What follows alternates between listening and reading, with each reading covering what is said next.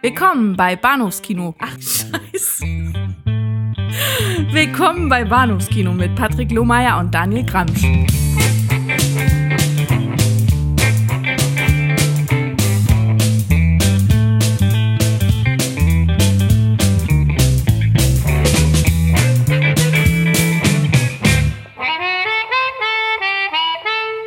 Und herzlich willkommen zur Episode 228 des Bahnhofskino Podcasts. Mein Name ist Patrick und bei mir ist äh, Matt Grumsch, höchstpersönlich. Grumsch, habe ich gesagt. Gramsch. Grumsch. Grumsch. Grumsch. Grumpy Grumsch hat aber noch niemand zu dir gesagt, oder? Nein, bisher noch nicht. Aber Ah. hallo im Übrigen. Ja, Hallo. Schön, dich äh, zu hören. ja, Ja. ja. ja. Da am anderen Ende von Berlin. Dito. Man äh, fragt uns ja häufiger, nehmt ihr zusammen auf? Und dann möchte ich als erstes fragen, hast du, hast du keine Ohren am Kopf? Wie klingt das denn für dich? Ja, aber ich finde die, ich find die Frage nicht ganz, nicht ganz so schlimm, als wenn sie sagen würden, nehmt ihr eigentlich Drogen? Vorm Aufnehmen. Ja, letztens kam, kam tatsächlich jemand auf mich zu und sagte, ich besuche euch da mal im Studio und Oh, geil. fragte mich dann doch. Ja. Ja, wir haben, ja, was, was, was man halt hier natürlich leider bei so einem Podcast nicht sehen kann, wir haben hier auch eine Band mit Paul Schäfer ähm, ja, und ein großes, großes Publikum, das äh, uns äh, jedes Mal huldigt, wenn wir, wenn wir äh, reinschneien. Hm. Hm. Also meine, meine Band führt äh, Paulchen Kuhn an. Ah, Oh, das ist natürlich noch viel besser, weil gibt dem Mann am Klavier noch ein Bier. Ja. Mhm. Ah, gut. Gleich in, den ersten, in der ersten Minute unserem, unserem Beruf als Altherren-Podcast gerecht geworden. Ja. Da, da strafen wir heute zum wiederholten Mal eine Folge, die ähm, alle Hörer lügen, die sagen, wir sind der 80er-Podcast und der, der äh, Vi- Video-Kindheitserinnerung, Nostalgie-Bonus-Podcast. Nein, wir sprechen heute über zwei super aktuelle Sachen. Hm. Also aktueller geht's kaum. Ich möchte sagen, ich glaube, unser aktuellster Podcast bis bisher. Das, ja, ja. Also au außer wenn wir irgendwie, keine Ahnung, direkt aus dem Kino kamen, wie, was weiß ich, keine Ahnung, äh, Dark Knight Rises oder sowas. Mm, Ja. Aber das ist schon so lange her. Daran Das erinnert sich ja noch.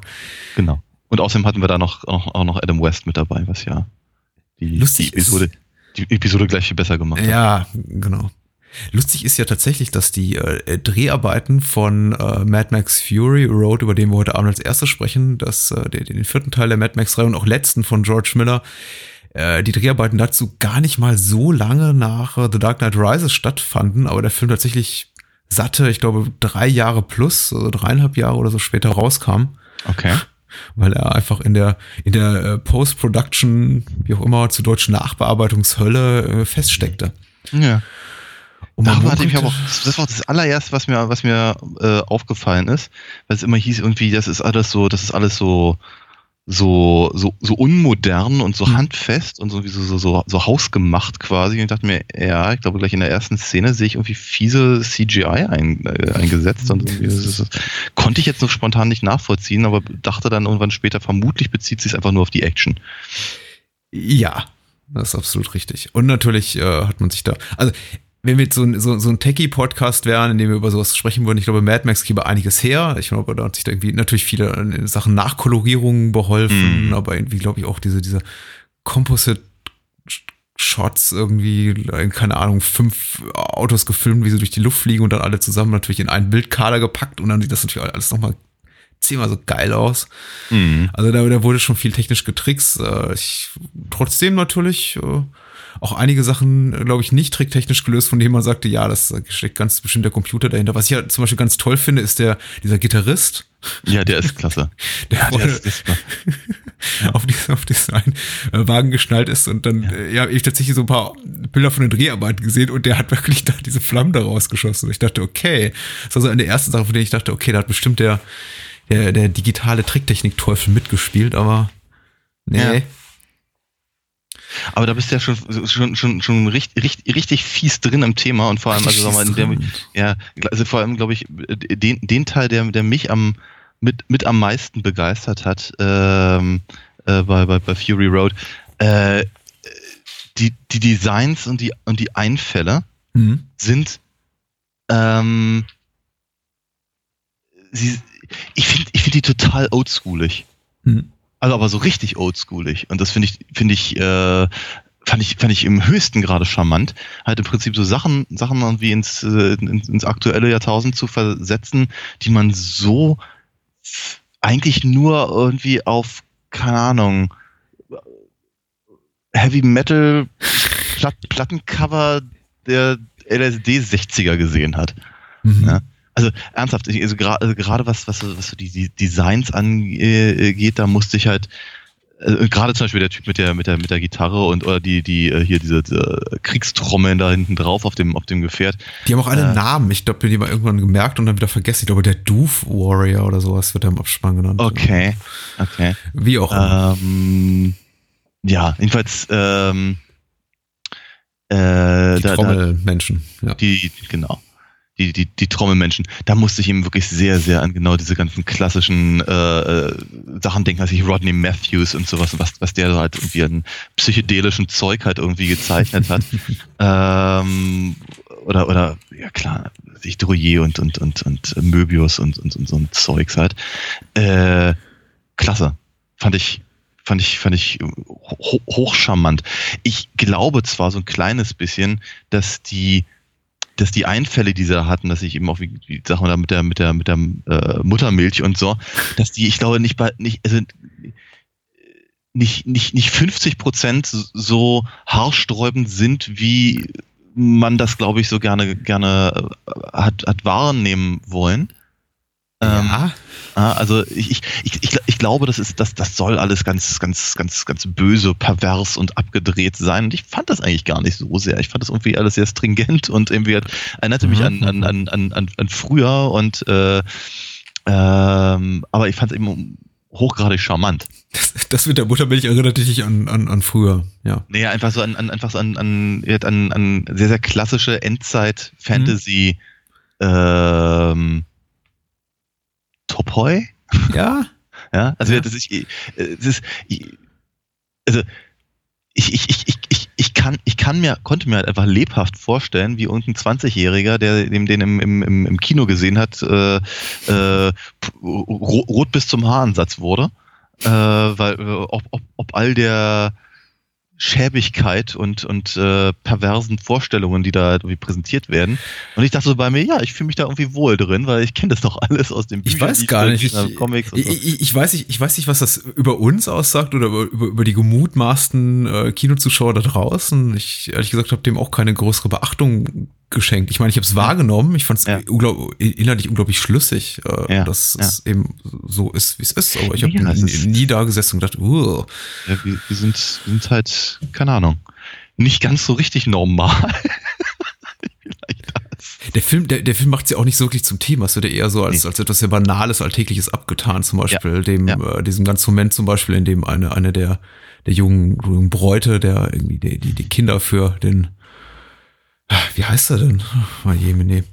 Äh, äh, Immortan Joe austragen, Entschuldigung.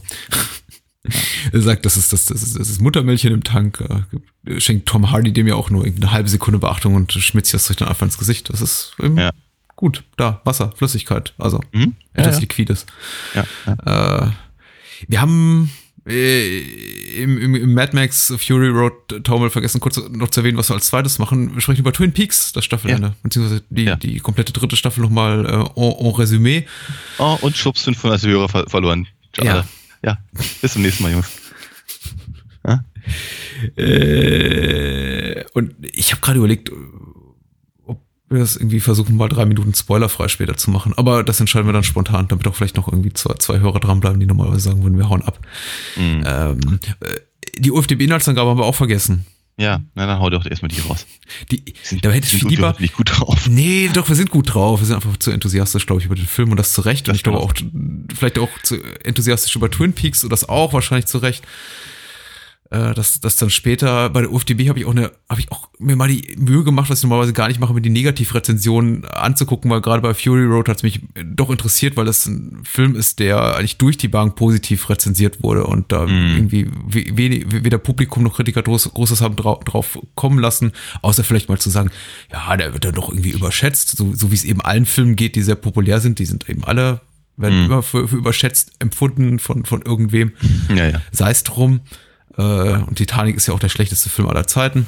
Mhm.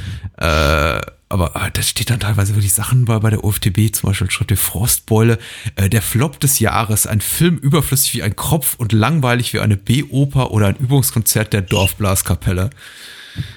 Über Fury Road? Ja. Ja, haben sie wohl ins Hirn geschissen, aber okay, na gut. gut. Eben äh, das seiner von mir ja. aus. Zur Inhaltsangabe, die schrieb äh, McLean, den wir auch schon öfter begrüßt haben, nicht so oft wie ja. Moonshade, aber da ist er. Äh, bei seinen Reisen durch die postapokalyptische Ödnis der Zukunft wird Max Rocketansky, gespielt von Tom Hardy diesmal, äh, von den Schergen des Warlords Immortan Joe, äh, gespielt von Hughes, Hugh Keys Byrne, wenn ich das richtig ausspreche, gefangen genommen als lebendige Blutkonserve für den Schwerkrieger Nux. Nicholas Hoult äh, verwendet als Imperator Furiosa, Charlize Theron, eine wichtige Handlangerin Joes, Handlangerin Joes, den Herrscher hintergeht, indem sie seine fünf Frauen befreit und während einer Handelsmission mit ihnen an Bord ihres Kriegslassers flieht, ruft der Warlord sein Heer zur Verfolgung auf. Zu den Kriegern gehört auch Nux, nicht Nax, Nux, der Max, Max zur Blutversorgung an seinen Wagen schnallt. Doch während des ersten Gefechts zwischen Joes Leute Furiosa kann sich Max befreien und bildet von da an eine Zweckgemeinschaft mit Furiosa und den Frauen, während sie weiter unerbittlich von den Gruppen, von den Truppen Joes äh, gejagt werden. Ja, ich habe es bereits erwähnt, der alternde äh, Mel Gibson wurde nicht besetzt. Ich glaube, da gab es einiges hin, einiges hin und her im Laufe der Jahre. Tatsächlich wurden ja so die ersten, wurde ja so mit den ersten Gedanken von wegen Fury Road zu machen schon ähm, Mitte, Ende der 90er rumgespielt seitens George mhm. Miller. Mhm. Hat den Film dann aber nicht finanziert bekommen und zwar diverse Male. Immer wieder mhm. so in der, in der äh, Pre-Production äh, gescheitert. Ich glaube, Spätestens als dann äh, Mel Gibson auch nur noch mit ähm, sexistischen und äh, rassistischen Eskapaden auffiel, war er dann auch so gestorben in der Hauptrolle und irgendwann auch zu alt einfach. Hm. Äh, und ja, hm bis es dann, glaube ich, so zum Go kam, war es dann plötzlich 2010 und gedreht wurde 2012 und nachgedreht wurde 2013 und dann hat es so mal ewige zwei Jahre plus gedauert, bis der Film dann endlich rauskam. Ich kann mich mhm. daran erinnern, dass äh, zwischendurch auch mal so äh, Segmente auf Festivals oder bei kleineren Screenings gezeigt wurden und dann Seiten wie Ain't It Cool News äh, oder so oder Badass Digest darüber berichteten, dass irgendwie die Leute mäßig euphorisch drauf reagiert haben und der Film hätte Probleme, wie es eben bei allen Filmen so geht oder gemutmaßt wird wird, wenn die zu lange in der Produktion dauern, dass es ja. einfach irgendwie nur noch floppen könnte und überhaupt, wer, wer wartet denn auf ein Mad Max Sequel? 30 äh, Jahre nach dem dritten Teil. Hm. Ja, der auch nicht gerade euphorisch gefeiert wurde. Ja, das ist allerdings richtig, ja. Äh, und wie wir, wie wir letztens äh, feststellten, nicht ganz zu Unrecht. Mhm. Ja, wobei ich halt immer wieder sage, ich finde ja den, den, ich finde, ich finde den dritten völlig in Ordnung Science-Fiction-Film im im, im, im, im 80er Gewand. Ja. Äh, aber mit Fury Road haben wir, würde ich sagen, also würde ich mich ernsthaft aus dem Fenster lehnen und sagen, äh, wir haben hier einen würdigen Nachfolger für den Road Warrior. Ja.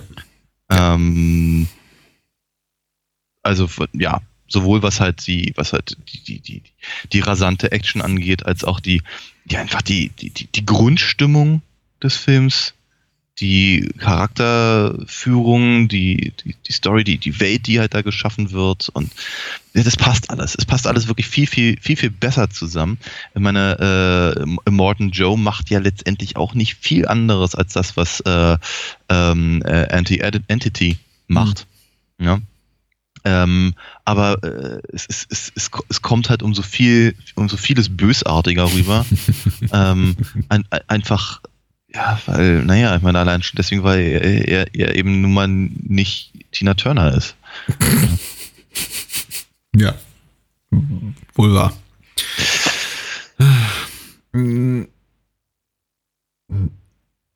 Ja. Eulen, Eulen nach Athen tragen ist, glaube ich, so ein bisschen heute das Programm. Ich, weil, weil Immortan Joe, wollte ich gerade sagen, Mad Max Fury Road, Fury Road wurde bereits irgendwie adäquat abgefeiert, als er im, im, im, Kino lief. Und ich weiß auch nicht, ob ich dem jetzt irgendwie großartig viel Kritisches hinzuzufügen habe.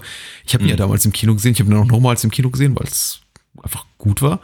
Mhm. Und äh, beide Male viel Spaß gemacht, was mich jetzt wirklich überrascht hat, weil ich konnte dieser Woche nicht unter, unter allerbesten Umständen nochmal gucken, nämlich wirklich auf, nur auf einem relativ kleinen, kleinen äh, Laptop. Äh, dennoch muss ich sagen, auch wieder dieses Mal äh, so, so, solide äh, Gänsehaut, so zumindest in den ersten 15 Minuten. Und ja. wieder mal auch äh, ziemlich beeindruckt gewesen, groß, größere Beeindruckung meinerseits über, über die visuelle Wucht des Films und das auf einem wirklich ja. kleinen, kleinen Monitor. Mhm. Ähm, das ist schon fein. Ja. Ja. ja, sieht einfach sieht Das sieht gut aus. gut aus. ja, auf jeden Fall. Ich bin sehr gespannt auf diese Chrome and Black Version, äh, die hier noch rumliegt und die ich mir dann demnächst mal angucken muss. Ähm, ich erinnere mich, dass halt, äh, dass, dass, dass als der Film im Kino lief, da habe ich ihn halt nicht gesehen, ähm, viel darüber äh, gesprochen wurde, dass äh, ähm, Matt Hardys äh, Max halt eigentlich eher so eine Art Nebenfigur in seinem eigenen Film sei. Mhm. Ähm, hatte ich ehrlicherweise nicht den Eindruck. Also gerade jetzt so im, so im, im, äh, im Zusammenhang, also in, in, in kurzer wöchentlicher Reihenfolge gesehen, hatte ich eigentlich nicht das Gefühl, dass der Film die Figur von, von, von Max halt anders, äh, großartig anders anfasst als die Filme mit, äh, mit ähm, Mel Gibson. Also der dritte hat natürlich schon eine etwas andere Perspektive, einfach deswegen, weil, weil Gibson halt zu dem Zeitpunkt, glaube ich, einfach ein Star von einer ganz anderen Güte war. Ähm, aber letztlich ist, ist Max eigentlich nie eine Figur, die halt irgendwie aktiv das Geschehen vorantreibt, sondern irgendwie immer nur dabei ist und reagiert. Mal mehr, mal weniger beteiligt. Mhm. Aber, aber eigentlich meandert er immer, immer durch, seine, durch seine Geschichten und zeichnet sich vor allem dadurch aus, dass er die Scheiße überlebt im Gegensatz zu anderen der Figuren. Ja, ja, ja. ja. Also ich glaube auch so die, die, die Untätigkeit, zu der die Figur eben oft auch, auch verdammt ist in, in ihren eigenen Filmen, die wird hier tatsächlich auf die Spitze getrieben. Und ich glaube mhm. eben auch äh, zu, zum einen dadurch, dass er eben die ersten 30, 40 Minuten des Films quasi äh, an, angekettet vor ein Auto verbringt mit, ja. der, mit der Maske auf und auch ja, gar nicht groß mal was sagen darf, außer vielleicht einmal äh, fantasievoll fluchen. Die mhm. Flüche sind auch sehr schön im Film. Die sagen da nicht irgendwie Fuck, sondern Wadafucker oder sowas. Mhm. Äh, du, du alter Schmeck. Ja. Du Schmeck, du isst doch Schmock und so. Und äh, ich, ich, liebe es.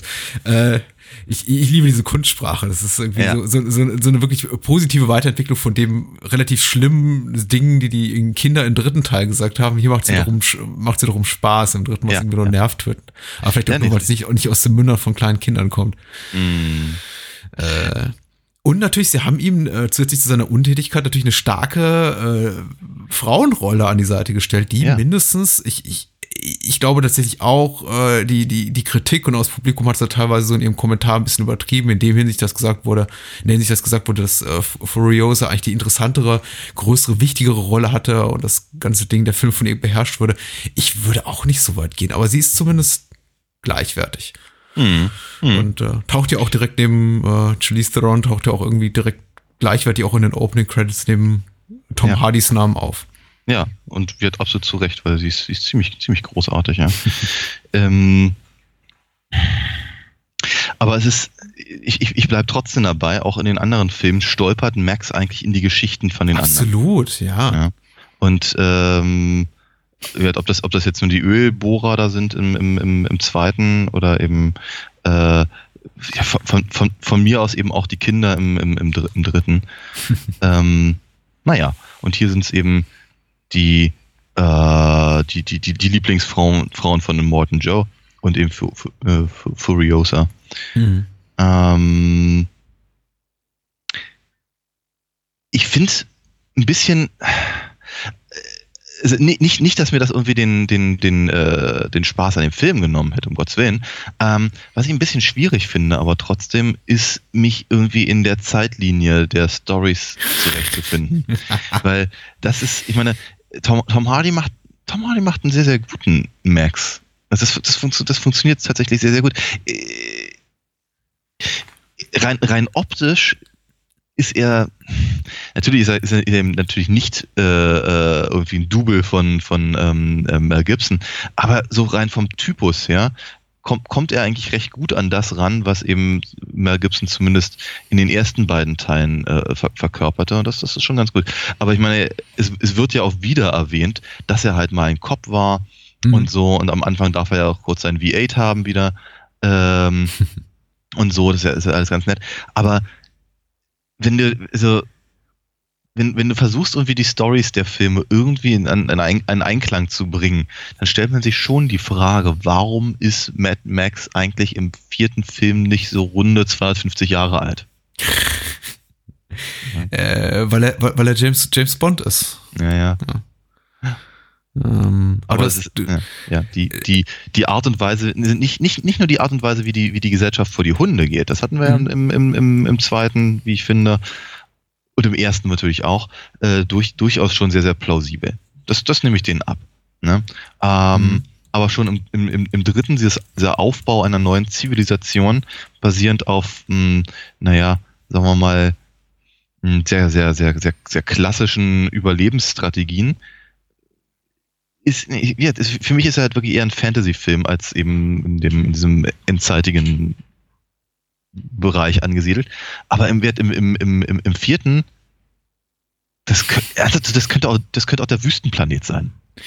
Ja. ja. Weil's, weil's, weil's, weil's so, so der, der, der, der Art jenseits der, der, ähm, der angestammten Realität mhm. sich befindet. Und eben, und weil du gerade sagst, diese Kunstsprache, ich finde die auch ganz toll, sehr charmant, aber sie, also, ich, ich, ja, also da, da, da, da, müssen mehrere Generationen ja doch daran beteiligt gewesen sein, um all das so sehr zu vergessen. Und dann ja. wäre tatsächlich Max der Einzige, der zumindest in diesem kleinen, diesem kleinen Prolog sich daran erinnert, dass es auch mal eine Zeit davor gab. Ja, ich glaube, ich glaube, die Macher ähm, äh, beziehungsweise George Miller hat sich äh, bewusst dafür entschlossen, irgendwo zwischen dem dritten und vierten Teil aus, äh, wirklich aus Max so eine Bond-Figur zu machen, die im Grunde alterslos ist und äh, mhm. alle möglichen Epochen durchläuft.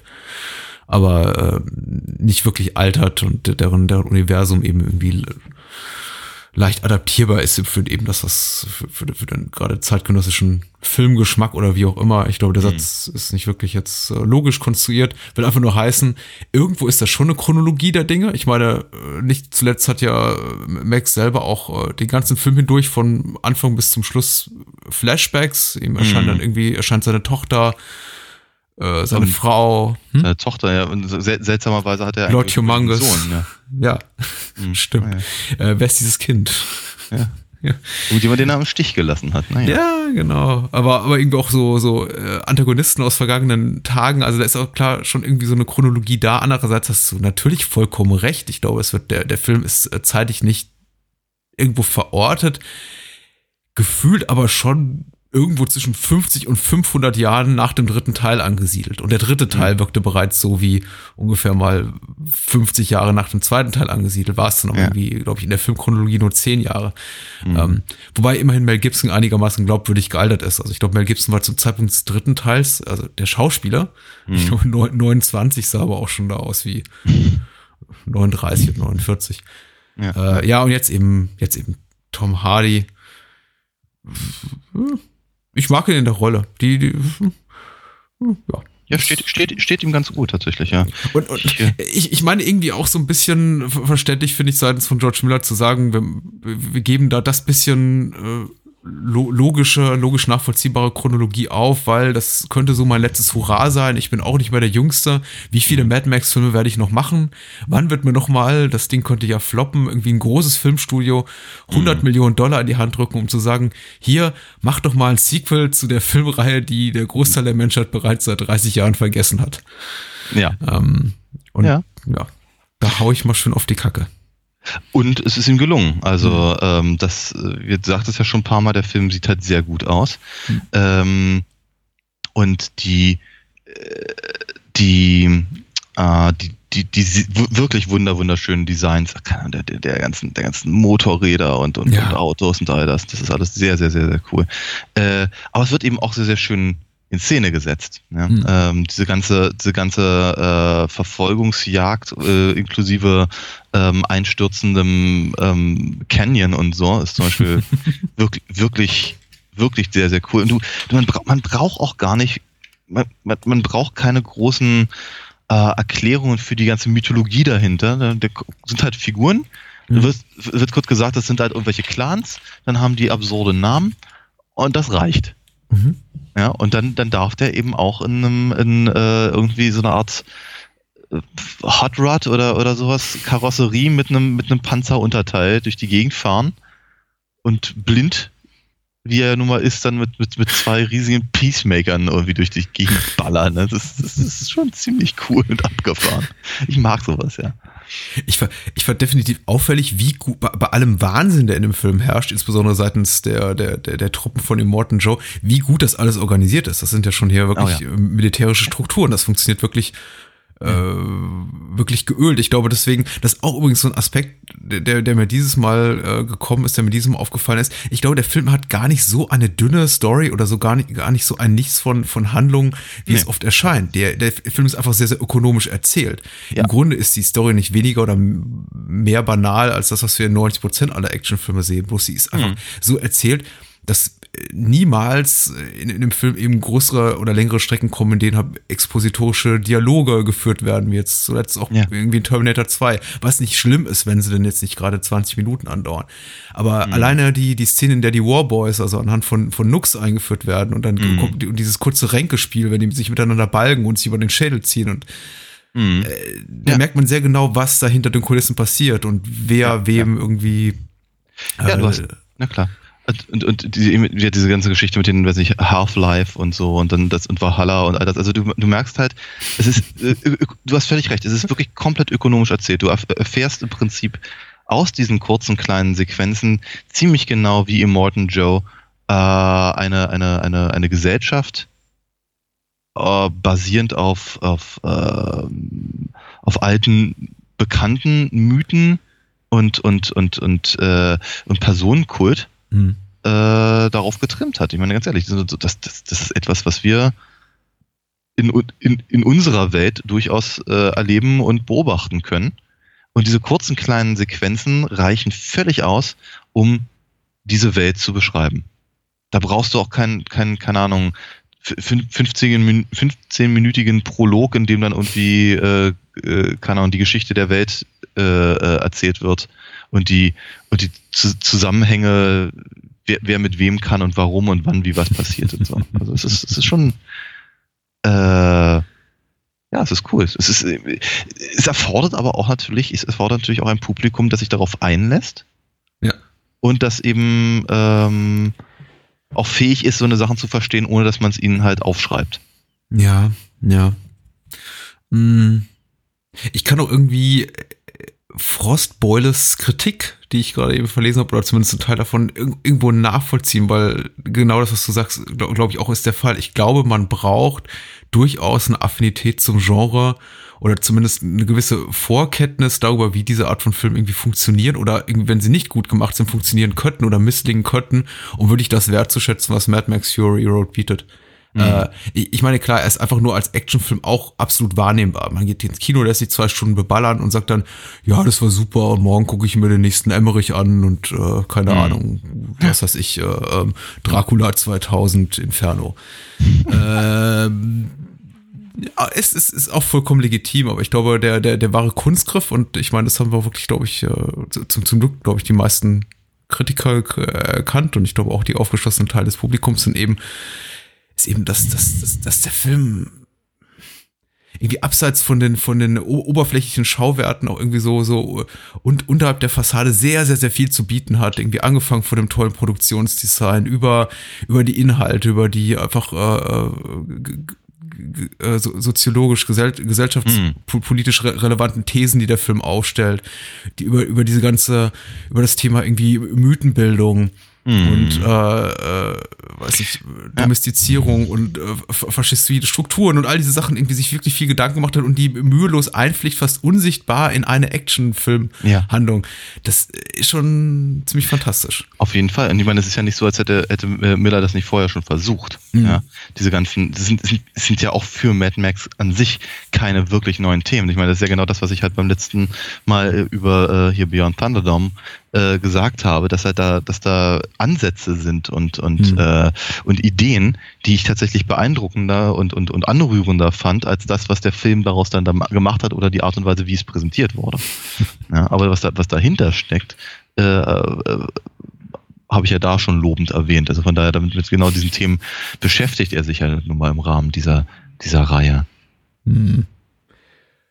Ähm, wir sollten vielleicht kurz über den feministischen Aspekt von Mad Max Fury Road reden, weil er, weil er so, so hoch gelobt wurde. Äh, ja. Wie.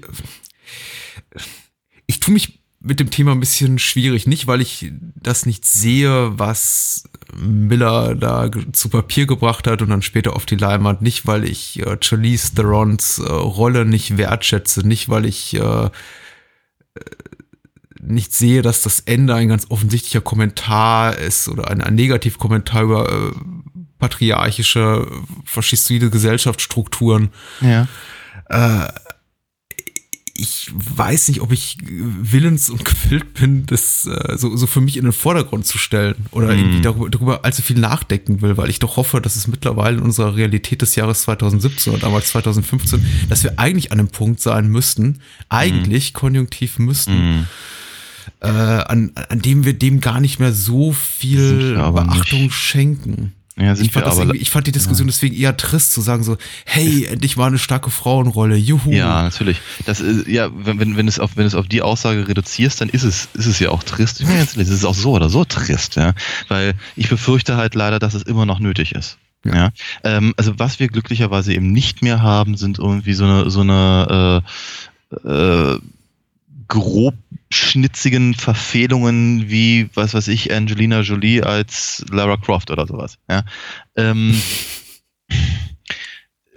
aber, aber es ist in, ich glaube, gerade im englischsprachigen Raum, es ist ja momentan eine ganz, ganz, ganz, ganz, ganz, ganz große Diskussion hm. um, äh, um, um, um, Feminismus, um äh, ähm, die, ja, die, die, die, die, die Stoßrichtung im Prinzip einer, einer, einer, einer, einer solchen, ähm, ähm, wie sagt man, hm, gesellschaftlichen Auslegung. Ja. So. Ähm, und ich, ich befürchte, vielleicht, vielleicht ich, meine, ich, ich hoffe, dass du ja recht hast und dass es bei uns vielleicht nicht so sehr zählt, aber wird, also wird im englischsprachigen Raum ist es halt hochaktuell. Ähm, aber ganz ehrlich, ich denke bei uns in gewisser Weise auch. Also dieses, äh, diese starke Frauenrolle, ja, ich gebe dir völlig mhm. recht. Ich meine, ich, ich, muss, ich, ich muss mir das über meine Comicfigur seit mittlerweile 20 Jahren anhören. Also ich meine, weißt du, denke mir, ja, langsam ist es aber auch alt, ja. So, wir sollten da weiter sein, sind wir aber eben leider mhm. nicht. Und ähm, äh, hier haben wir halt, also gerade also in, in, in Mad Max haben wir halt diesen, diesen mh, mm, haben wir halt einen, einen, Aspekt der ganzen Diskussion, den ich halt vielleicht sogar noch ein bisschen spannender finde, als nur die Tatsache, dass äh, Charlie Theron äh, eben tatsächlich eine, eine, eine, eine, eine taffe Frau ist, die weiß, was sie tut und darin auch noch gut ist. Mhm. Ähm, sondern äh, ich habe, ähm, also ich, ich, ich sehe da eben eigentlich eher gerade den, den ähm, die Parallele halt zu, zu Immortan Joe, der eben offenkundig mit Angst, Gewalt, Tod, Todeskult, mhm. ähm, dem, der, der, der, der Unterdrückung, Versklavung von, von dem, den, den, den armen wassersüchtigen Leuten da unten auf dem, auf, unterhalb der, der schönen Kulisse. Zitadelle, ähm, ja. Hm. Zitadelle, danke, ja. Äh, und, und natürlich eben hier der, der, der die, die, einfach der Behandlung von Frauen, ein Breeder und sowas, weißt du, das ist also das dagegen übergestellt. Weil ich meine, ganz ehrlich, die George Millersche Zukunftsvision, ich halte sie nicht für abwegig. Hm. Ja, weil es ist halt, ich, ich, es ist so, wenn, wenn, wenn irgendwie so eine, wenn, wenn so eine Katastrophe wäre, dann würden sich vermutlich Leute in Clans zusammenschließen und vermutlich würden sie sich gegenseitig die Köpfe einhauen, bis irgendeiner, der besonders gut Köpfe einhauen kann, derjenige ist, der sagt, wo es lang geht.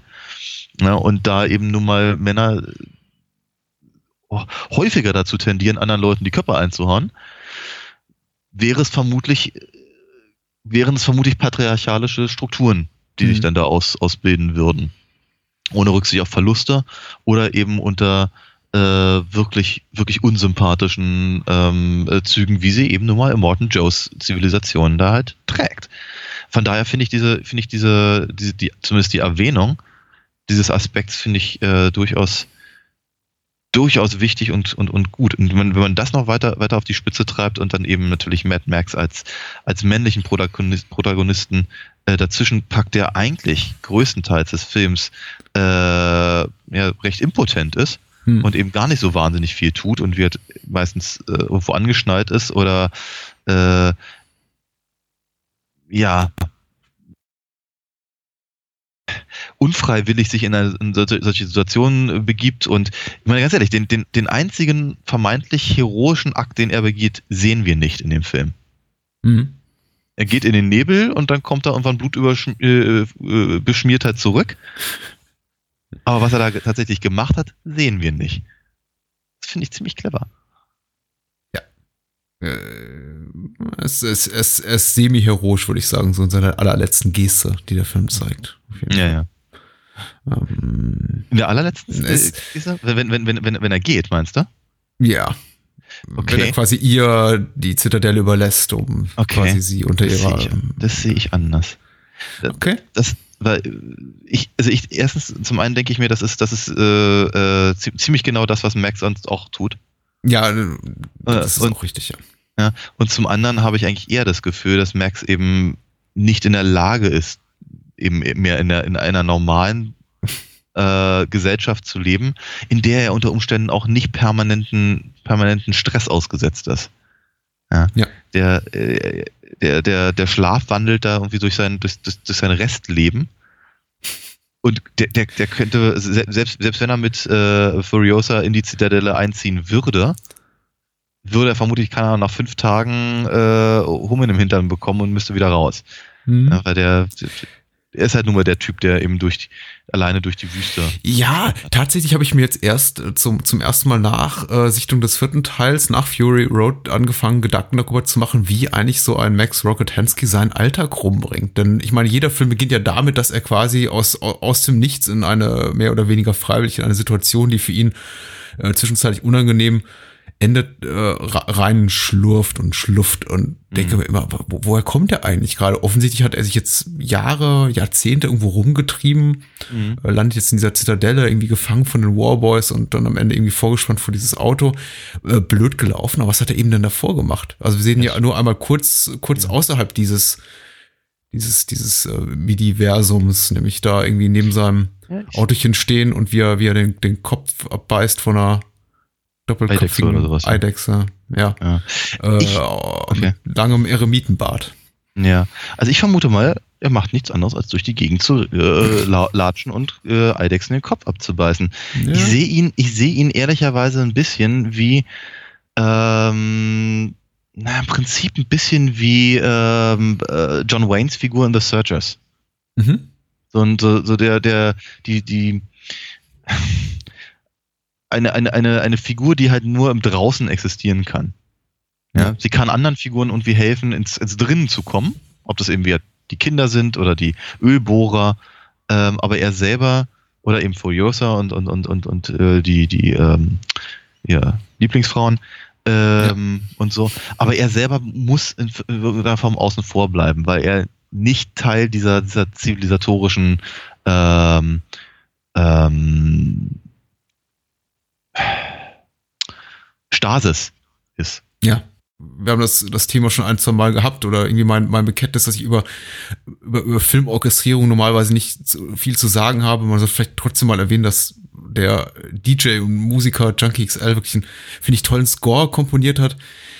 Mit dieser ähm, teilweise diegetischen Musik, mhm. die, ich, die ich irgendwie ganz super finde, wenn, wenn ja, irgendwie dann der, super, der Doof Warrior dann irgendwie seine Gitarre anschlägt, dann rührt es eben auch auf, der, auf, auf dem Score, ja, auf, auf, auf der Tonspur, das ist schon relativ, relativ geil einfach. Also das gefällt mir sehr gut und so, so, so toll ich den Score auch fand von Brian May in den ersten beiden Teilen, also insbesondere im zweiten Teil, der, der, der mhm. irrsinnig toll ist, diese, diese Kakophonien aus, aus metallenem Klirren, äh, so, so, so toll ist das hier nochmal. Komischerweise, der, der Film mit dem schwächsten Score der ganzen Reihe ist wahrscheinlich der dritte ausgerechnet, der in dem Tina Turner mitspielt. Ja, vielleicht deswegen. Ja. Ja, aber das ist mir auch äh, aufgefallen. Also, ich finde find schön, dass du das Wort gesagt hattest, das, das, das, das Diegetische. Ähm, weil das ist, das ist eine ziemlich coole Idee. Ich meine, wenn du, wenn du schon sowas machst und eben wird den, den, den, den Rodney Matthews oder, oder was ich, keine Ahnung, äh,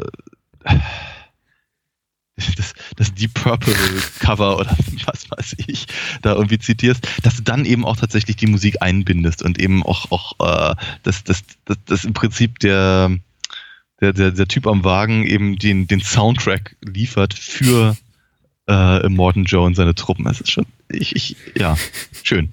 Das ist einfach ziemlich großartig. ähm, äh äh, zum, zum Thema ökonomischen Erzählen fällt mir auch noch auf und wir haben ja irgendwie zwei Aspekte schon erwähnt, erwähnt aber die kann man auch ganz gut äh, zusammenbringen, nämlich ökonomisches Erzählen plus irgendwie Produktionsdesign. Einfach, vieles mhm. wird einfach erzählt dadurch, dass es so aussieht, wie es aussieht. Das ist eben mhm. auch, finde ich, extrem auffällig. Die, diese ganzen Nebenfiguren, die im mhm. Grunde überhaupt keine äh, Dialoge haben, die sie irgendwie als, als, als, als Figuren dieses Universums etablieren, wie zum Beispiel jetzt diese beiden Brüder, also zumindest Brüder im Geiste von, von Immortan Joe. Der eine heißt, glaube ich, People Eater, das ist der mit dieser Goldnase. Mm. Und äh, der andere Bruder, dieser, dieser hagere Kerl, der gerne sich mal einen Zahn rausnimmt, um damit äh, auf, auf so, seine ja, Feinde ja. zu schießen. Einfach nur durch ihren Look und durch ihre, ihre, mm. ihre Rüstung und diese irgendwie äh, teilweise mit ihrem, mit ihrem körperlichen Gewebe verwachsenen Teile, die sie da, da, da an sich tragen, wird eigentlich alles über die Figuren gesagt, ja, ja. Äh, was man denn eben wissen muss. Ja. Ein, ein, Blick auf die geschwollenen äh, Füße des, des, des Menschenfressers, des People Eaters, das fand mhm. ich auch. Ey, was für, was für ein Name hieß mhm. es. Äh, überhaupt die Namen sind wieder sehr, sehr gut nach dem eher enttäuschenden dritten Teil. Ich, äh, Rictus finde ich, fand ich irgendwie auch sehr, sehr nett oder äh, ja. Mhm. Äh, finde ich äh, irgendwie ganz, ganz fantastisch. Hat mir unglaublich, unglaublich viel, viel Freude gemacht und ist auch, glaube ich, etwas, was den Film insofern auszeichnet, als dass man da irgendwie auch noch beim dritten, fünften, zehnten Mal gucken immer wieder neue, neue Sachen entdecken kann. Ja. Äh, zum Beispiel die Tatsache, dass, äh, glaube ich, Furiosa diesen, diesen skelettierten Arm an der, an der Fahrertür hat, ja. äh, der quasi so, so ein Abbild ist ihre, ihre, ihres eigenen ja, ja. Äh, Endoskeletts oder wie auch immer man das nennt. Dieses, Na, vom, ja, ihr, ihr, ihr, ihr, ihres, ihr, ihres Appenarms, würde ich denken. Ja, ihre, ihres Appenarms ist, äh, ist, ist schön, ne? Schön. Ne? Das ist einfach, einfach wirklich gut gemacht und durchdacht und tatsächlich nicht äh, verspieltes Produktionsdesign um eben das, äh, das, das, das alleinigen Schauwerts wegen. Ich meine, abgesehen davon, dass es eben schön aussieht, erzählt eben alles eine Geschichte. Mhm. Und man kann sich tatsächlich bei, bei jedem einzelnen Teil vom Steuerknüppel bis zum ich weiß nicht, mit irgendwie äh, Fransen ausstaffiertem äh, Rad denken, woher es wohl gekommen sein mag. Nämlich mhm. irgendwie in dem, weil eben die Menschen, die in dieser Welt leben, ihre auch irgendwie ihre, ihre Fahrzeuge quasi als eine Verlängerung ihrer eigenen oder Ausdruck ihrer eigenen Persönlichkeit sehen und das eben ja. auch entsprechend irgendwie ausschmucken möchten. Mhm. Ähm, ja. Äh, ach, das ist, es ist, es ist, es ist wunderbar. Und einfach die Tatsache, ich meine, man sieht diese Sachen ja nie, aber wenn man, wenn, wenn, wenn, äh, wenn einfach nur die, die, die Namen der anderen Städte da, also neben der Zitadelle, äh, gen ja. genannt werden, äh, einfach, einfach nur, nur, nur durch den einfachen, durch die einfache Erwähnung des Namens, wo die, wo die hinfahren oder wo die, mhm. äh, hier die anderen Clans herkommen oder sowas, hat man schon eine wirkliche Vorstellung, wie eben diese, diese, diese Welt organisiert ist, beziehungsweise man braucht ja keine weitere Frage zu stellen, okay, wo, woher haben die eigentlich ihre Munition? Wo, wo, woher beziehen die eigentlich ihre äh, das, das Benzin für, für äh, ne? also wenn alles so, wenn alles so ähm, äh, so rar ist, warum warum heizen die da äh, wie bekloppt irgendwie durch die Gegend? Ja, mhm. müsste, müsste man sich dann nicht irgendwie einfach was anderes suchen, um, um vorwärts zu kommen? Und, und so. Ne? Das, sind, äh, das, das, das wären Fragen, die man sich zwangsläufig stellen müsste. Aber eben wird einfach nur durch die Erwähnung der, der, der, der, der Städtenamen, zu denen sie unterwegs sind, tut man es nicht. Das ist ziemlich cool. Also nochmal, ja. diese ökonomische Erzählung, also, ja, das, das ist wirklich, ist wirklich ziemlich großartig. äh, äh, ja. Zur Optik des Films wollte ich vielleicht noch anmerken, ich meine, abgesehen davon, dass der Film eben sehr gut aussieht und ich glaube, äh, Action-Szenen lohnen sich nicht wirklich nachzuerzählen. Ich glaube, jeder, der den Film einmal gesehen hat, wird äh, sich daran erinnern, wie, wie, wie, wie, wie Hanebüchen grandios die Action ist. Ich glaube, der, was so allein die, die, die Schauwerte diesbezüglich betrifft, äh, hat der Film wahrscheinlich so in den ersten 20 Minuten schon, schon mehr geboten als die drei vorhergehenden Teile. Wobei, mhm ich möchte jetzt auch nicht die Leistung der, der vorangegangenen Teile schmälern. Ich meine, insbesondere der zweite Teil ist auch, auch ganz, ganz großartig. Aber mhm. das, was eben Mad Max uh, Fury Road in den ersten 20, 25 Minuten abfeuert, würden sich die meisten Actionfilme wahrscheinlich für das große Finale aussparen. Ja. ja. Und damit schließe ich auch wirklich solche, irgendwie so, sogar, sogar solche Auto-Action-Streifen wie die Fast and the Furious-Reihe mit ein. Da ja. ist, äh, da, da, da passiert einfach eine ganze Menge und ich meine, dazu zu, zum Vergnügen beiträgt eben auch noch die Tatsache, dass man sieht, da fahren echte Autos durch eine wüstentote Landschaft und das ist irgendwie hm. zum großen Teil eben alles echt. Ich meine, der Vorteil ist eben, auch tatsächlich an, de, an dem Drehort daran in Namibia zu drehen, an einem, an einem Drehort, an dem eben sonst nicht viel ist, außer äh, Sand und ein paar Steine, die irgendwo rumstehen. Ja. Man kann sich eine ganze Menge erlauben. Und ähm, ich habe mich gefragt, ob das vielleicht äh, nach, dem, nach dem großen, auch finanziellen Erfolg von Fury Road so ein bisschen Schule machen wird, ob jetzt mehr Filmemacher sagen werden, hey, weißt du, wir, wir mieten immer irgendwie ganze Städte, äh, äh New York, Toronto und Quebec und was ich, wo sonst noch gedreht wird, oder ja nochmal die Friedrichstraße in Berlin für rasante Verfolgungsjagden. Ja. Lass uns doch mal irgendwo hingehen, wo einfach niemand ist und ja. richtig die Sau rauslassen.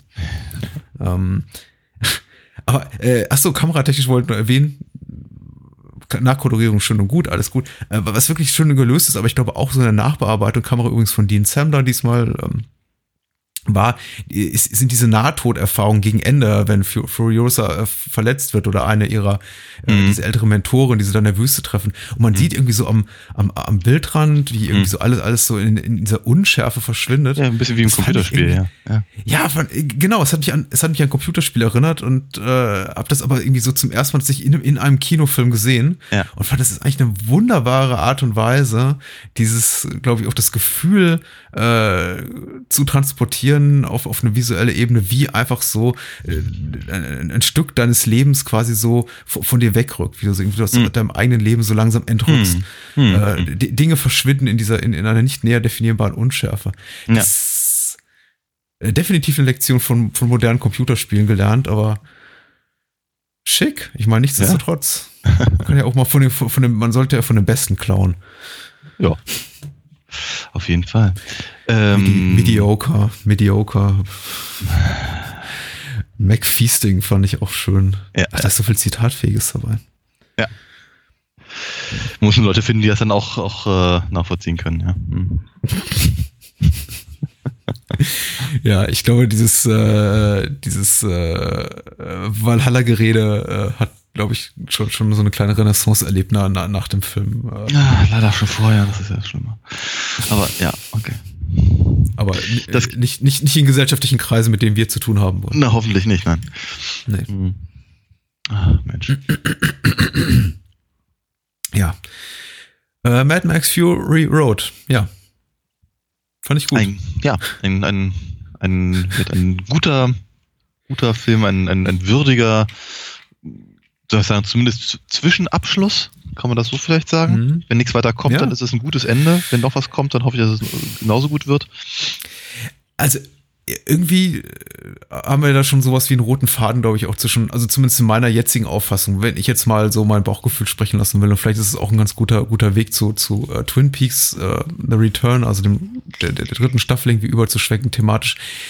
Genau wie bei Fury Road uh, stellt sich jetzt gerade bei, bei vielen Twin Peaks-Fans eben die Frage, kommt da noch was? Ja. Wird uh, George Miller nochmal die Unternehmung wagen und irgendwie so ein riesiges Unterfangen schultern? Der ist ja auch irgendwie, wie gesagt, nicht mehr der allerjüngste musste. Und mhm. es hat ewig und drei Tage gedauert, bis er Fury Road auf die Leinwand gebracht hat. Also wirklich äh, vielleicht nur noch vergleichbar mit wirklich äh, in diesem Jahrtausend äh, Peter Jacksons Herr der Ringe-Trilogie, mhm. was so ein ähnlich ambitioniertes Unterfangen war. Mhm. Und bei Twin Peaks sieht's ja gar nicht so unähnlich aus. Das war jetzt ja. auch ein relativ langer Prozess mit Dreharbeiten irgendwann vor zwei Jahren. Gibt es die Serie überhaupt? Kommt es doch nicht? Gibt es zehn Episoden, zwölf? Dann waren es plötzlich 18. Mhm. Führt äh, Lynch Regie? Schafft mhm. er das überhaupt noch? Gibt er ab? Will mhm. das überhaupt noch machen? Ja. Ähm, ich frage mich bei beiden gerade und ich bin mir nicht ganz sicher, ob's da, ob da noch was kommt. Mhm. Ich tendiere gerade in beiden Fällen zu nein. Mhm. Zumindest nicht von Lynch und George Miller. Äh, wenn dann vielleicht das andere Hand. Wobei bei Twin Peaks kommt da wahrscheinlich dann eher gar nichts, bevor irgendwas nicht von Lynch kommt. Ja, also absolut, absolut ich denke, ich denke auch, wenn, also ich, bei George Miller würde ich ja tatsächlich eher denken, meine Fury Road hat halt wirklich, hat ja, hat ja wirklich wahnsinnig gute Kritiken bekommen. Ich weiß nicht genau, ob er, mhm. ob er auch äh, an der Kinokasse so erfolgreich war. Er war extrem erfolgreich, ja. Ja, dann gehe ich mal stark davon aus, dass selbst. Was auch wiederum so diese ganze Feminismusdebatte für mich so ein bisschen verstört macht und mir irgendwie so die Lust auch nimmt, darüber zu reden, weil ich sie so komplett mhm. unlust, un, un, unsinnig finde. Aber es wird irgendwie jedes Mal, wenn sowas passiert, wie Ey, wir haben letzte Woche über Terminator 2 geredet. Starke, mhm. starke weibliche ja. Hauptrolle. Ja. Haben, ja. Äh, es gibt sowas wie Fury Road. Dieses Jahr der bis, der bis dato äh, finanziell erfolgreichste Film, zumindest in den USA, ist Wonder Woman. Mit großem Abstand irgendwie 400 Millionen Dollar allein in den USA eingespielt. Trotzdem, jedes Mal, wenn sowas passiert, Ja. wird es behandelt, als sei es irgendwie ein, ein absolutes Novum. So, oh, oh mein Gott, auch Männer gehen in, in, in Actionfilme, in denen weibliche Hauptrollen Ja. Äh, äh, sehr, sehr starke Präsenz zeigen. Und ich denke mir so, oh, jo, müssen wir, müssen wir dieses, müssen wir diese Diskussion, müssen wir dieses, diese, diese, diese Gespräche jedes Mal führen? Offenbar. Aber ich habe keinen Bock drauf. Weil ich bin emanzipierter Mann, genau wie du. Äh, wir sind, äh, ich, ich, ich sehe es irgendwie als selbstverständlich an und mich, Ja. ich, mich langweilt es einfach. Hm. Mich, ich, mich langweilen diese Kritiker, die irgendwie schreiben so, oh Wonder Woman, wer hätte gedacht, dass der Film viel Kohle macht? Ja. Ja, äh, ich zum Beispiel? du? Ja, sind schon mal zwei. Ja. 100 Prozent der hier Anwesenden. Ach scheiße. Ja, aber, Ich- aber vielleicht sind, wir, sind, sind, sind wir wirklich eine, eine statistisch äh, groß genug Gruppe? Hm. Hm. Naja. Ja. Hier in diesem akustischen Raum heute Abend sind wir 100 Prozent. Das ist richtig, ja. Hm. Vielleicht reden wir einfach über, über etwas, in, in dem starke weibliche Hauptrollen nicht so die Riesenrolle spielen. Vielleicht reden Nee, wir über Twin Peaks jetzt einfach.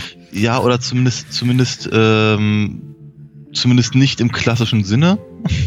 Hm. Ich finde, äh, die, diese Misogynie-Diskussion um David Lynch verstehe ich auch nicht so ganz. Also gra- gra- ich gerade, nicht. vielleicht kannst du mich da irgendwie aufklären, aber ähm, gerade gerade halt in Bezug auf ähm, Figuren wie eben Laura Palmer oder oder eben von mir auch Audrey oder sowas, zumindest in, den, den, in, der, in der alten Serie und in, in dem alten Film, dass Mhm. denen nicht besonders freundliche Dinge passieren, das ist die eine Sache, aber es sind ja trotzdem wahnsinnig starke Frauenfiguren. Halt in wirklich Ja. miesen Situationen. Und äh, die miesen Situationen zu zeigen und äh, in, in einen gesellschaftlichen Kontext zu, zu, zu stellen, ist ja nun auch durchaus Aufgabe des Künstlers. Äh, von daher kann ich mich nicht so ganz, kann ich nicht so ganz nachvollziehen, wenn jemand sagt, irgendwie, was tust du deinen weiblichen Charakteren immer alles Mieses an, du Schwein? Das ist irgendwie eine ganz komische, das ist eine sehr seltsame Eigen, Eigen äh, finde ich. Also. Na gut. Aber jetzt der Twin Peaks. Twin Peaks, The, The Return, die, ähm, Hm. die letzten zwei Folgen. Darf ich es nochmal sagen? Ich bin, mir- ich bin mir nicht so sicher, äh, hat, hat, hat man sich eigentlich von, von, von dem Titel Twin Peaks The Return so ein bisschen verabschiedet in den letzten Wochen oder Monaten? War der von vornherein, war das so, war, war das so, so, so eine Fan-Idee? Ich fand es eigentlich immer ganz schön. Es passt doch sehr gut zum Serienende. Jetzt. Ja, also tatsächlich, tatsächlich, ähm, es gibt ganz, ganz viele Namen dafür. Manche sagen Twin Peaks 2017, manche sagen Twin Peaks Staffel Mhm. 3 oder Season 3. Ähm, ich glaube, der offizielle Titel ist tatsächlich Twin Peaks The Return und dann Part Mhm. 1 bis 18. Ähm, Wobei aber die Einzelepisoden wohl durchaus auch Einzeltitel haben, die aber dann irgendwie nur sehr bedingt halt irgendwie genannt wurden an verschiedenen Stellen. So richtig weiß es, glaube ich, keiner, bis es dann vielleicht einfach mal auf Blu-ray veröffentlicht wird, würde ich denken. Ja. Ja. Ähm, eine UFDB-Inhaltsangabe gibt's nicht. Äh, damit Darf ich, noch mal, nicht. darf ich noch mal sagen? Darf ich einmal, ein letztes Mal nochmal sagen? ja, bitte. Zuvor in Twin Peaks. Danke. Wir haben keine UFDB-Inhaltsangabe, das wird wahrscheinlich auch schwierig, äh, Ja. insbesondere jetzt, nachdem wir gesehen haben, wohin es dann am Ende führt. Vielleicht schaffen wir es echt noch für zwei, drei Minuten spoilerfrei zu bleiben und dann ist das Mhm. irgendwie auch so ga- ga- ganz schnell vorbei und reden Ja. erstmal so über, über, über allgemeine Eindrücke. Äh, ja, ein gro großer Teil, zumindest der, der, der Großteil der noch lebenden Besetzung der Originalserie ist irgendwo dabei in mehr oder weniger großen Rollen. Das geht von relativ groß, nenne ich jetzt mal namentlich nicht, um jetzt nichts zu spoilern, bis äh, ganz klein, so Stichwort Alicia Witt oder so. Ja. Ähm, von wegen ein- einmal durchs Bild gehuscht, schon wieder weg.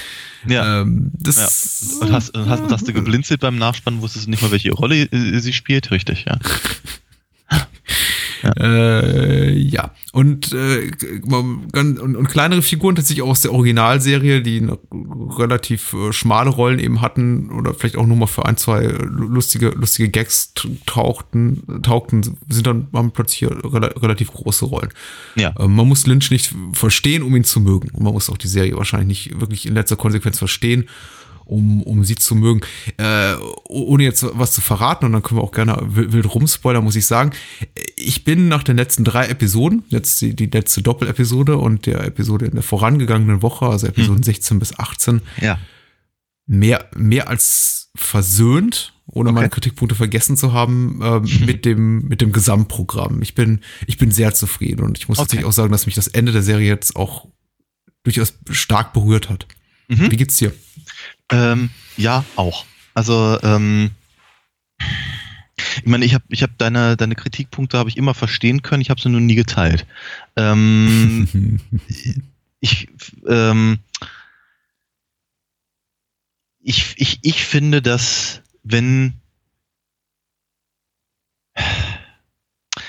ich fange einfach auch mal anders an. Ich glaube, der Plot stand bei den jetzigen aktuellen Twin Peaks Staffel weitaus weniger im Vordergrund als, als, äh, als, als früher. Und als ich das verstanden habe, ähm, äh, war, war mir prinzipiell erstmal wohler. Ähm, ich finde ich find hochsympathisch, dass er, dass er eben aber die Plotpunkte, die er nochmal angesprochen hat, auch durchaus zu einem, zu einem, äh, zu einem befriedigenden Ende ge ge gebracht hat und sich gleichzeitig selbst treu bleibt und eben auch der, der, der, der, der Welt, die er da, die er da äh, vor, vor knapp 30 Jahren halt erschaffen hat. Ähm, die Art und Weise, wie das präsentiert wird, fand ich brillant. Also die Folgen 17 und 18 waren wirklich, wirklich, wirklich toll. Ich, verm ich vermisste nach wie vor dieses, dieses, äh, diese, meine, meine, meine schweißnassen Händchen, die ich hatte, wenn ich mhm. mich einfach nur an die an die letzte Episode ähm, 1992 oder wann, wann das hier in äh, mhm. Deutschland ausgestrahlt wurde, äh, erinnere äh, und irgendwie denke, ja, also da da habe ich halt wirklich mitgefiebert und hier war ich eben mh, mm, ich war anders berührt, glaube ich, aber durchaus auch emotional mhm. berührt äh, und vor allem auch intellektuell berührt, weil ich glaube, was was was was wir hier gesehen haben, war eben wirklich ähm, ein, ein versöhnlicher Abschied von, von, der, von, von einer Geschichte, die offenkundig David Lynch selber nie so ganz losgelassen hat. Wie man ja auch mhm. sieht, ehrlicherweise in allen Filmen, die er nach Twin Peaks gemacht hat. Da tauchen ja die, die, die Thematiken sind ja äh, im Prinzip nach Fire Walk With Me einfach noch deutlicher miteinander verknüpft als ohnehin schon vorher. Ähm, und dass, dass er im Prinzip fast alles zitiert, was er irgendwie gemacht hat in, in, in seit, seit Anfang der 70er, hat eben auch so ein, es hat, so, es, es hat ein bisschen was von Abschied. Und mhm. ähm, als, als solches äh, mochte ich das sehr gerne. Ja. Hm. Das ist das hm. Einzige, was ich dazu sagen kann, ohne zu spoilern jetzt.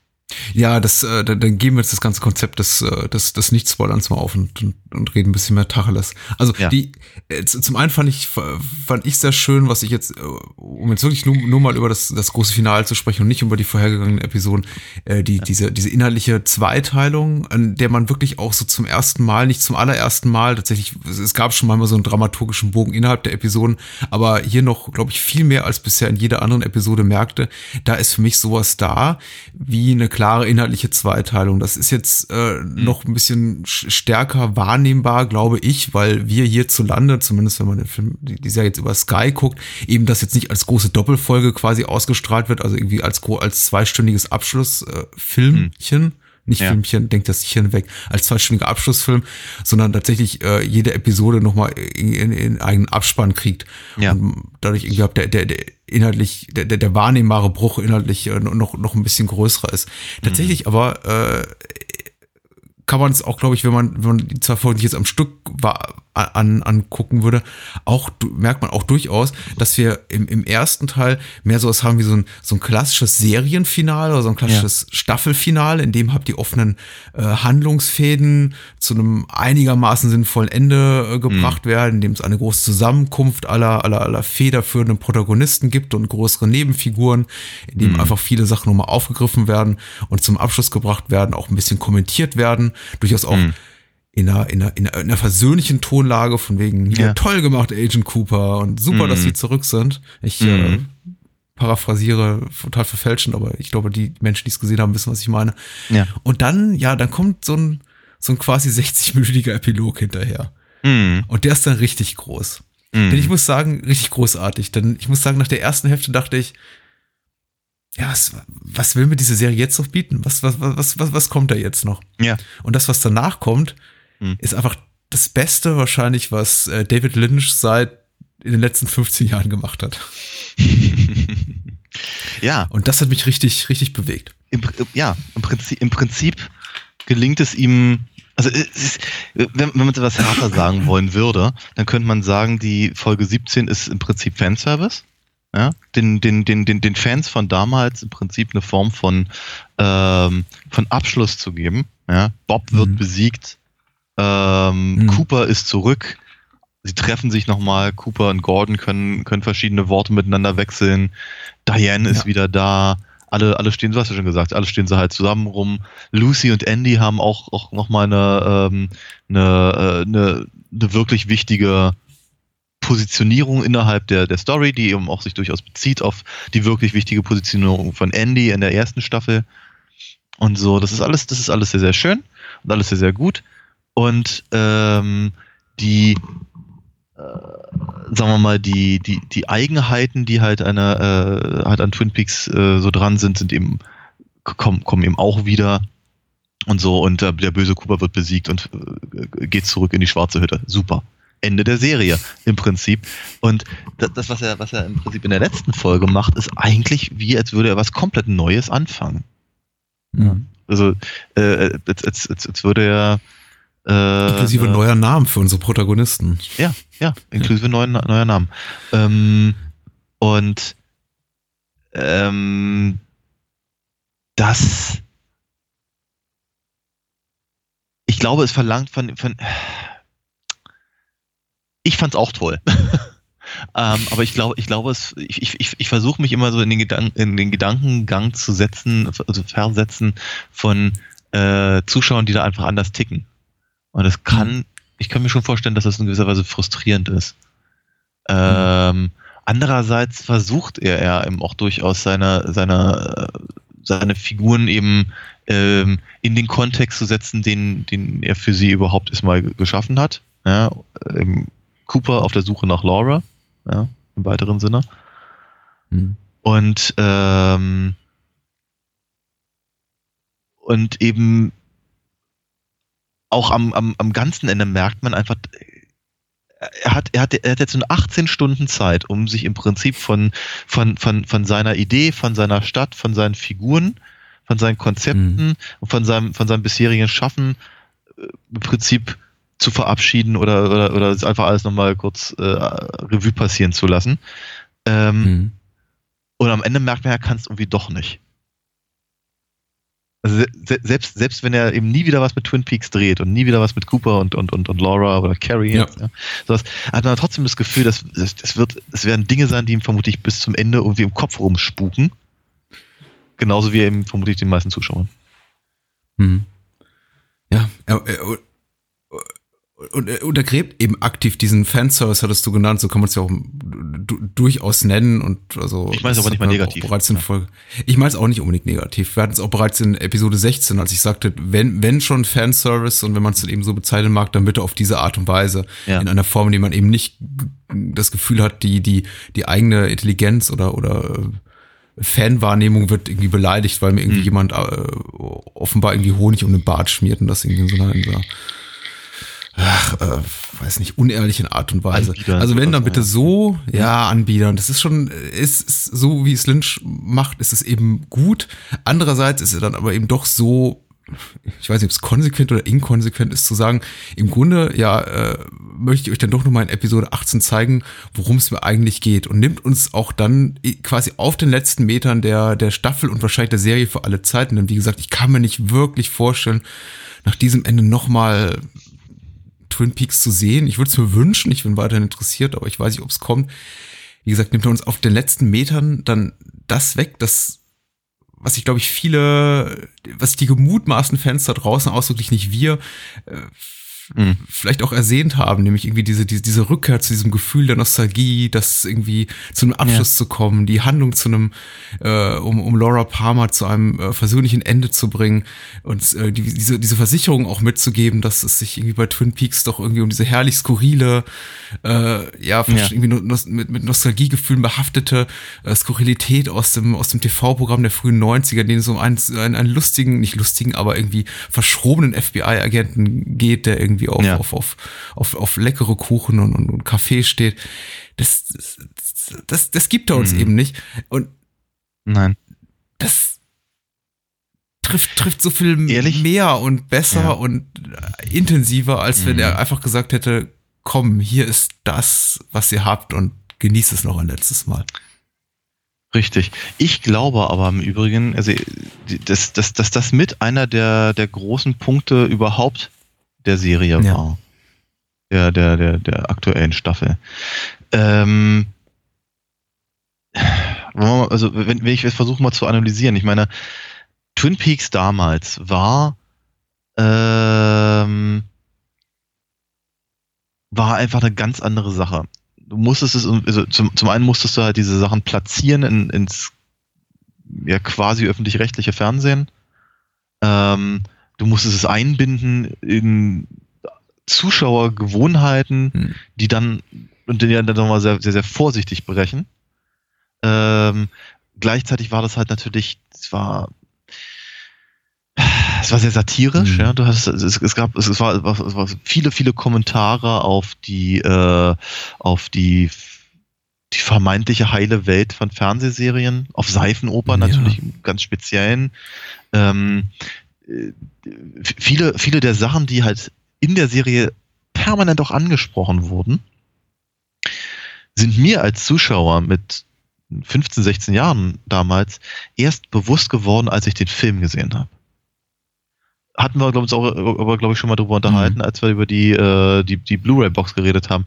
Einfach so diese Tatsachen. Also Bob, äh, also Leland ist von Bob besessen und äh, vergewaltigt regelmäßig seine, seine, seine, seine Tochter, die er dann auch umbringt. Das ist ein, das ist ein, ein, ein, ein, ein, ein Faktum in, dem, in der Serie, über das er permanent gesprochen wird, dass er irgendwie äh, thematisiert wird und dass einem auch klar ist aber gleichzeitig ist halt diese, diese, diese Mystifizierung der, des, des, des, des Bösen in Form von Bob ist halt abstrakt. Ne?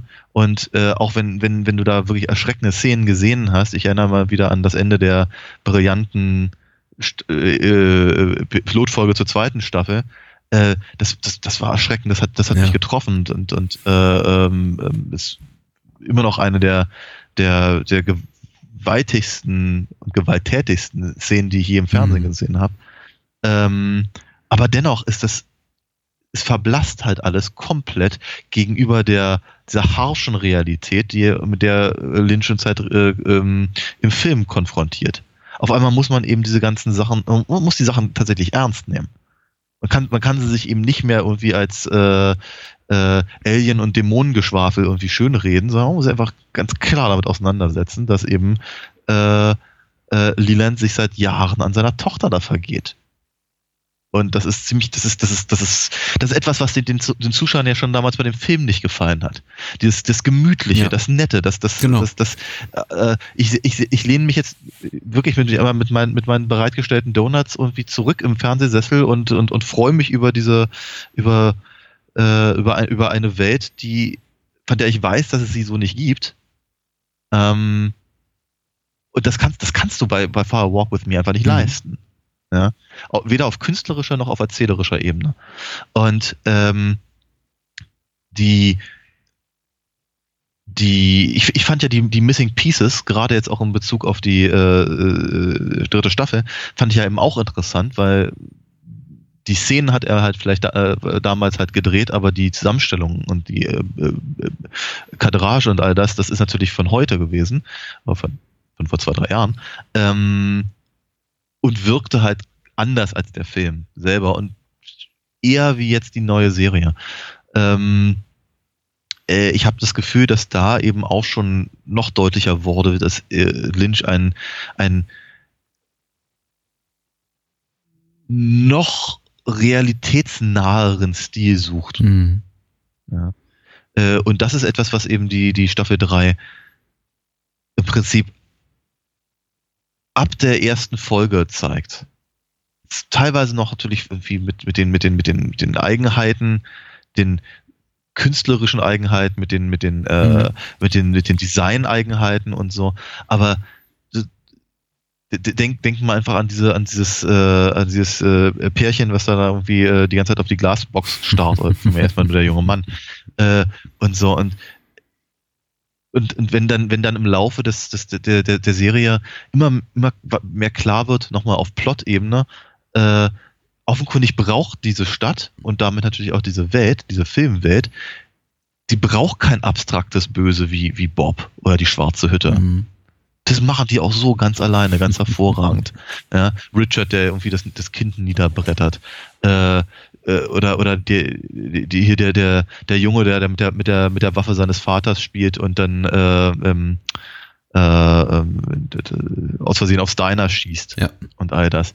Ähm, die die Brutalität von Mr. C und und und äh, all, all diese Sachen, das sind es ist, es ist ziemlich, ziemlich klar und deutlich, dass uns Lynch halt sagen wollte, oder zumindest äh, auf, auf, der, auf der greifbaren Ebene mhm. die Serie sagt, ähm, dass die Welt, in der wir heute leben, nicht mehr die Welt ist, in der wir damals gelebt haben, in der halt so etwas wie Twin Peaks überhaupt möglich war also die, die, die Art, Twin Peaks so zu präsentieren, wie es damals möglich war. Es ist, mhm. es ist alles, es ist alles, es ist, es ist, es ist, ja, es ist härter. Ehrlicherweise. Ich glaube, in dem Punkt, den du, den, den du gerade ansprichst, äh, findet sich ja auch einer meiner größeren oder generellen Kritikpunkte jetzt an der, an der Neuauflage wieder. Das macht, macht die, die, diese These, die, die, Twin, die, die Lynch eben über seine fiktive Welt, über seine und Frosts fiktive Welt aufwirft, ist, ist, ist eine vollkommen valide und äh, valide Ausdruck seiner künstlerischen Persönlichkeit, seines Schaffens und irgendwie das auch mitteilen zu wollen als Zuschauer, ist, ist absolut seine Gültigkeit. Ich finde es da, ich finde es ein wichtiges Anliegen. Ich finde auch äh, die Art und Weise, wie es zu einem quasi Abschluss bringt, auch wie gesagt, sehr gelungen. Ich war irgendwie sehr berührt. Es dauert eben einfach alles nur zu lange. Und das ist eben was, mhm. was äh, ich, ich leider auch tr trotz, trotz der irgendwie sehr, sehr, trotz des sehr gelungenen Endes jetzt der Serie irgendwie, dass ich da irgendwie sehr absolut bescheidigen muss und der, der wunderbaren Momente zwischendurch, die es gab, nicht jetzt zuletzt die, die Eröffnungsdoppelfolge oder die Episode 8, die dieses, diesen, diesen mhm. surrealen Mindfuck, den uns da äh, David Lynch serviert hat, eben trotzdem irgendwie noch so ein bisschen bei mir auch im Gedächtnis schlummert, wieso wurden mir irgendwie diese, diese Sachen, dieses, dieses, diese, diese, mm. das ist uns da Lynch und ich glaube, du hast sehr gut auf den Punkt gebracht, da vermitteln wollte, immer und immer und immer wieder über eine so lange Zeit und teilweise auch so unbeholfen inszeniert, unbeholfen geschnitten auch äh, präsentiert, hätte man das mhm. nicht einfach so ein bisschen ökonomischer darstellen können. Äh, denn ja, natürlich ist die Welt eine sehr brutale, aber muss ich dafür sehen, wie in fast jeder Episode und ich habe tatsächlich auch, auch drauf geachtet. Ich fing irgendwann nach der vierten oder der fünften Episode drauf zu achten. Wieso muss in jeder Episode mindestens ein, ein Mensch sterben, manchmal sogar mehrere? Warum auch zwischendurch mhm. immer wieder äh, Kindern Leid angetan werden oder Kinder äh, Zeugen von äh, mhm. Gewalt werden? Äh, ja, ja, gut. Äh, mhm. Alles, ich, ich glaube, Kritikpunkte, die man irgendwie schnell, schnell wegwischen kann, weil ähm, ich glaube, Lynch hat sich da nach, nach dem, was er geleistet hat, filmisch in den letzten vier Jahrzehnten irgendwie verdient, das zu machen, was er da eben tut. Ich finde überhaupt großartig, dass jetzt im Fernsehsender ihm das Geld gibt und auch die Zeit, seine künstlerische Vision da offenbar unangetastet auf, auf die Bildschirme zu bringen, denn viele werden ihm nicht reingeredet ja. haben. Das merkt man auch der Serie an. Ich wünsche mir eben manchmal, einige hätten ihm mehr reingeredet, hätten die hätten gesagt, caste vielleicht nicht deine, deine, deine beste Freude, die nicht schauspielern kann als FBI-Agentin. Aber mm. äh, mm. wie gesagt, im Großen und Ganzen bin ich zufrieden. Aber die ganzen Nebenfiguren, die mich nicht interessieren und die vielen überflüssigen Tode, die da gestorben werden, teilweise auf höchst brutale Art und Weise, ach, hätte ich eben nicht gebraucht. Es ist aber, ja, ich auch da, nochmal, ich, auch da verstehe ich dich durchaus. Ich bin mir nicht ganz sicher, ob ich, ob ich das so sagen kann, ob ich es gebraucht hätte. Also es ist für mich irgendwie aber auch irgendwie auch, auch in, in, sich, in sich konsequent und vielleicht auch geht's auch gar nicht anders, auch in der Form, dass, äh, finde ich, irgendwie The Return auch ganz gut so ein bisschen die Dynamik oder das dramaturgische Auf und Ab der, der, der, der Ursprungsserie auch so ein bisschen spiegelt, weil die war ja damals nicht mhm. ganz äh, freiwillig von Seiten Lynch und Frost, die sich ja eher gegen ihren Willen dann aus der Serie zurückziehen mussten. Aber da war es eben auch so, mhm. dass die Serie ihre, ihre Aus und Abs hatte und auch die, die, die, die, ja. die, die zweite Hälfte der zweiten Staffel überwiegend heutzutage auch, auch von den meisten Fans als überwiegend misslungen gezeichnet wird. Und mir geht es eben auch so ein bisschen ja, mit The, The, Return, dass ich merke, oh, da ist eindeutig für mich jetzt so eine Durststrecke zu verorten zwischen irgendwo Episode 10 und 15, wo ich mich dann doch fragte, okay, mhm. wo, was genau erzählt mir jetzt die Serie noch Neues, was ich nicht bereits schon in den ersten, in den zehn vorangegangenen Episoden gesehen habe. Und natürlich freue ich mich dann zwischendurch, ja. dass sich Nadine und Big Ed wieder versöhnen und ähm, äh, äh, wie heißt die Mutter von Laura Palmer? Sarah, Sarah äh, wie, wieder zu sehen ist als offenbar verrückte, verrückte Ladendiebin, die irgendwie Menschen mit ihrer schwarzen Seele das, das Lebenslicht ausbläst oder irgendwie halbes Gesicht wegfrisst. Naja. Also. Ja, ich meine, es, es, es, aber eben auch viele Momente, die nirgendwo hinführen, mit Figuren, die nirgendwo ja. hinführen, die irgendwie ganze Handlungsbögen durchleben und am Ende sich irgendwie selber richten dürfen, wie irgendwie Steven, von denen ich mir denke, ja, wieso warst du nicht von Anfang an, wieso warst du überhaupt da? Mm. Ey. Ja. Das ist, das ist eine, ja, aber es ist eine gute Frage. Warum warst, warst du überhaupt da? Warum ist irgendeiner von diesen Figuren überhaupt da? Weil wir, dann, dann, dann müsste man es eben auf den Plot halt reduzieren. Ich hab's, ich hab's, ich hab, ähm, das möchte ich aber auch nicht, weil da bin ich ja ignorant. Eben, ne? Das, Und aber, aber wer waren denn diese ganzen Menschen im Roadhouse? Ich kann die immer noch nicht alle einordnen. Nee, ich auch nicht. aber ich glaube, es sind Kommentare. Mhm. Also ich glaube, es sind wirklich Kommentare auf ähm, auf moderne Serienfiguren. Mhm. Ich meine ganz ehrlich, die meisten, die meisten von den Schauspielerinnen, muss man ganz ehrlich sagen, was sind sehr, sehr wenig männliche Schauspieler da dabei gewesen, waren alle. Ich, da bin ich ignorant und dann sage ich einfach, ich fand, die sahen alle irgendwie gleich aus. Mhm, ja. Ja, die, die, vom, vom Typus her sehr ähnlich, vom Gestus und von dem, was sie sich so erzählt haben, auch alles relativ uninteressant. Ähm, die Besetzung von Twin Peaks Anfang der 90er waren auch, die waren auch alle jung und schön. Und äh, hatten aber irgendwie was sehr eigenes oder zumindest eine gewisse, eine gewisse Präsenz. Und das fiel mir auf, war bei den neueren Leuten halt irgendwie so gut wie gar nicht. Und ich habe das Gefühl, das ist beabsichtigt gewesen. Mhm. Aber das mag auch mein eigener Eindruck sein. Mhm. Ähm, und der muss nun wirklich nicht richtig sein. Äh, ich habe ich hab halt das Gefühl, dass äh, also an einigen Stellen hatte ich durchaus auch das Gefühl, dass Lynch eben äh, einfach gerne mal mit, mit bestimmten Leuten gerne arbeiten wollte. Der wollte einfach mal ganz dringend irgendwie ein paar Szenen mit Monica Bellucci in, in, äh, in, in, in Paris drehen. ja. Wer will das nicht? Ja, dann hat das äh, ja, eben. Und dann, und, und dann hat das eben einfach gemacht. Und dann hat er eben sich was, was eingefallen lassen, das dann da irgendwie dazu passt. Mhm. Ja. Und ähm, äh, vermutlich wollte er einfach mal ganz dringend Amanda Seyfried, Seyfried, hm. weiß nicht, wie sie ausspricht. Die ist ja auch sehr amüsant. Äh, ja. ja, und ver vermutlich wollte er sie einfach drin haben und hat sich gedacht, hey, die wäre doch total cool für die Tochter von Shelly und Bobby. Mhm. Und tatsächlich, die, die, die, die Story um Shelly, Bobby und eben ihre Tochter, äh, die funktioniert auch ganz gut, aber die funktioniert halt nur deswegen, weil halt so ein Penner wie, wie, wie, wie Steven halt mit dabei ist. Ja, äh, Warum, warum, warum, warum es nicht einfach nur gereicht hätte, dass der irgendwie aus der Stadt fährt? Weiß ich nicht. Kann ich dir nicht sagen. ähm, ja. Hm. Vielleicht, vielleicht, weil einfach Mark Frost nochmal als Cyril Pons mit seinem Hund durch äh, Gassi gehen hm. wollte. Oder so. Also, ja. Interessant fand ich zu, zu beobachten, um auch nochmal irgendwie so ein bisschen zu resümieren, was auch in, den, in, in, in der ersten Staffelhälfte passiert ist, doch zu sehen, dass relativ viele, wie nennt man die Stars, Celebrities auftauchten, von denen man dann eben auch, auch teilweise Figuren aus der, aus der, aus der alten Serie, wie jetzt irgendwie David Duchovny, aber eben auch viele mhm. neue prominente Gesichter, die sich dann auch in Interviews so sehr schnell als Twin Peaks Fans outeten, die dann aber so, so, mhm. so kamen und gingen und eigentlich keine weitere Rolle spielten. Und das war tatsächlich so meine, ja. meine, meine, meine Sorge, na, egal, ich fand die ersten, ersten vier Episoden relativ wunderbar, insbesondere die ersten beiden Episoden absolut wunderbar. Das war irgendwie wirklich eine, eine Offenbarung, das zu sehen nach 25 Jahren, was irgendwie, äh, der, zu, zu was David Lynch noch schöpferisch in, in der Lage ist. Ich habe aber, glaube ich, schon so nach Episode drei oder vier gedacht, wird das jetzt wirklich in jeder Episode so ein, ein, ein, ein, Schau, ein also ein Best-of äh, Twin Peaks-Fans Schaulaufen, Schaulaufen ja. äh, kommen, blühen uns jetzt in jeder Episode Figuren wie, wie Wally, der Sohn von Andy und Lucy, die irgendwie Mhm. nur dazu da sind, dass irgendwie, ja, semi, semi-prominenter Schauspieler XY auch mal irgendwie drei Minuten bei Twin Peaks dabei war. Mhm. Äh, ich weiß es nicht. Ähm, la- laut den Schauspielern, die das eben mitgemacht haben, war es eben auch wirklich tatsächlich David Lynch, der sie gefragt hat und nicht die, die gesagt haben, hier, mein Agent Ja. hat den immer angerufen und gesagt, darf ich mitspielen? Also David Lynch wollte sie schon Mhm. dabei haben, aber es führte eben, man sah eben auch relativ schnell und das sagte ich, glaube ich, auch nach der Wally-Episode. Ich sagte, Wally wird hundertprozentig nicht mehr auftauchen.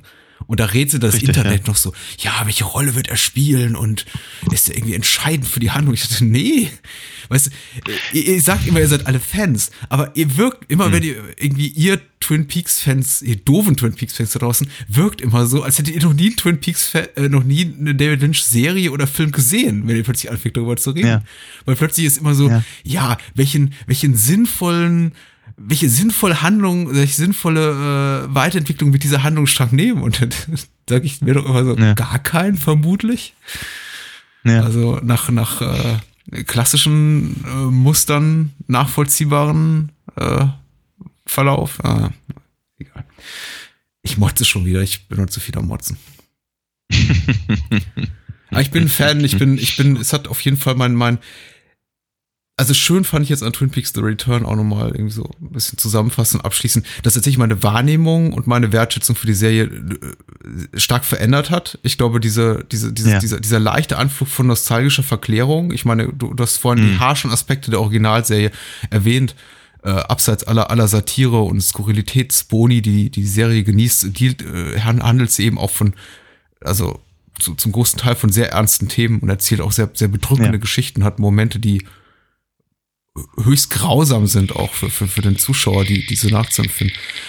Aber äh, eben letztere Aspekte hat jetzt irgendwie Twin Peaks The Return nochmal in meiner Wahrnehmung unterstrichen. Und ich glaube, ich werde, wenn Ja. ich jetzt an Twin Peaks denke, wahrscheinlich nicht mehr zuerst an, an, an, an die Serie mit Agent Cherry Cooper Pie. und Cherry Pie und Coffee, Hot Coffee im, im, im Diner in, in Twin Peaks denken, sondern an, ja, Ja.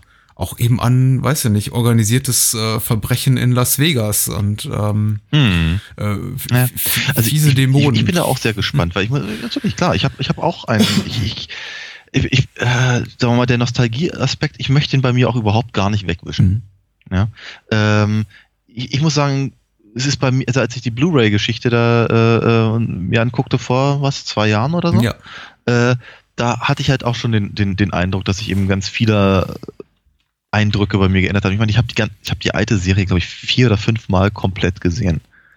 Äh, Im, im, im, im, im, äh, entsprechenden Abstand. Mhm. Ähm, und ich habe jedes Mal mich für andere Dinge interessiert daran. Ähm, aber wie- natürlich, klar, so dieses, dieses, äh, das, das äh, nostalgische Empfinden und auch so mal so das, das, das, das Herzrasende, was eben die Skurrilitäten und aber auch eben die Plotpunkte ähm, äh, eben so ausgelöst haben, habe ich auch nie ganz abgelegt. Und ich hatte das auch durchaus in gewisser Weise noch, als ich hier The Secret History of Twin Peaks gelesen Mhm. habe von Mark Frost. Ich bin sehr gespannt, wie ich das das nächste Buch von ihm wahrnehmen werde. Weil, äh, ja, natürlich, ich werde mir das durchlesen. Ich werde das auf jeden Fall, äh, es ist schon vorbestellt. Das kommt im Oktober. The Final Dossier. Ähm, und ich bin sehr gespannt, was er da, was er da schreibt. Aber ich bin auch sehr gespannt darauf, wie ich das wahrnehme nach eben der, der dritten Staffel jetzt. Ähm, Ja, cool. Aber ja, ich glaube aber, ich, also ich, ich, äh, ich möchte schon ganz gern noch ein bisschen mehr davon. äh, ich bin mir ziemlich sicher, dass wir zumindest im, im Rahmen dieses Podcasts nicht zum letzten Mal über Twin Peaks gesprochen haben. Und ich hatte ja bereits bei Fire Walk With Me, über den wir, glaube ich, vor, ja, vor knapp zwei Jahren gesprochen hatten, äh, schon gesagt, dass ich, ich glaube, den Film noch mal sehen möchte und vielleicht mit einigem zeitlicher Abstand auch, auch mit dir noch mal darüber sprechen möchte.